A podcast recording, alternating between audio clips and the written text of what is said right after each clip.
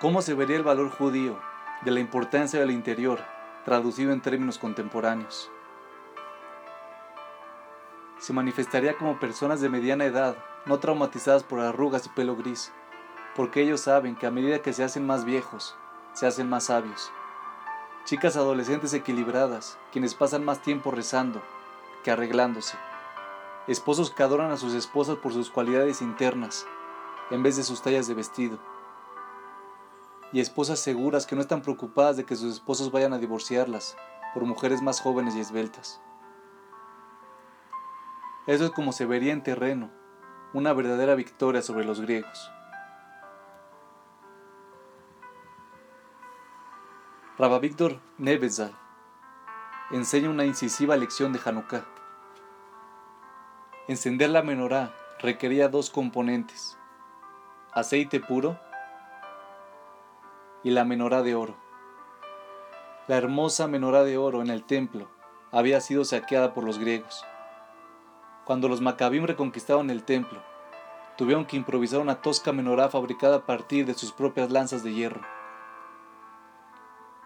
Pasaron años hasta que los judíos pudieron costear una linda menorá de plata, y décadas antes de que pudieran reemplazar la bella menorá dorada.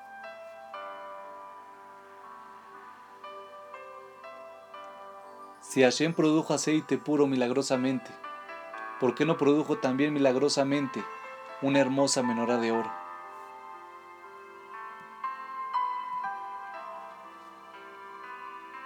Víctor contesta que el aceite puro de oliva, cuya pureza era más bien espiritual que física, representaba aquello que es interno.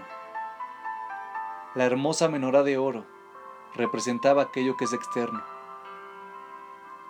El milagroso hallazgo del aceite, pero no de la menorá, fue la declaración de Hashem a los Yudim de que lo interno es más importante que lo externo. Y el entendimiento de esto es la verdadera victoria sobre los griegos.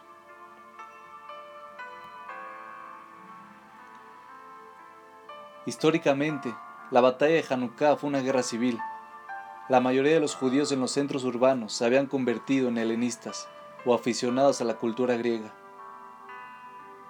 Aunque los macabim sí tuvieron que pelear contra el ejército griego, los verdaderos enemigos de los judíos leales eran los helenistas entre ellos.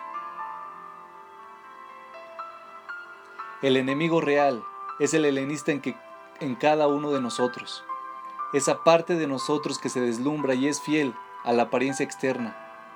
Los hombres, a los que les atrae más la belleza que la bondad. Las mujeres que pasan más tiempo ejercitando su cuerpo que su interior. Los individuos que gastan una fortuna en ropas, pero dudan de dar 100 dólares a caridad. Los padres que traspasan valores falsos a sus hijos e hijas y aquellos que juzgan a otros de acuerdo a cómo se ven en vez de cómo actúan. Y eso es algo en lo que pensar mientras encendemos las velas de Hanukkah, conmemorando el milagro del aceite, el cual representa la importancia de lo que está adentro.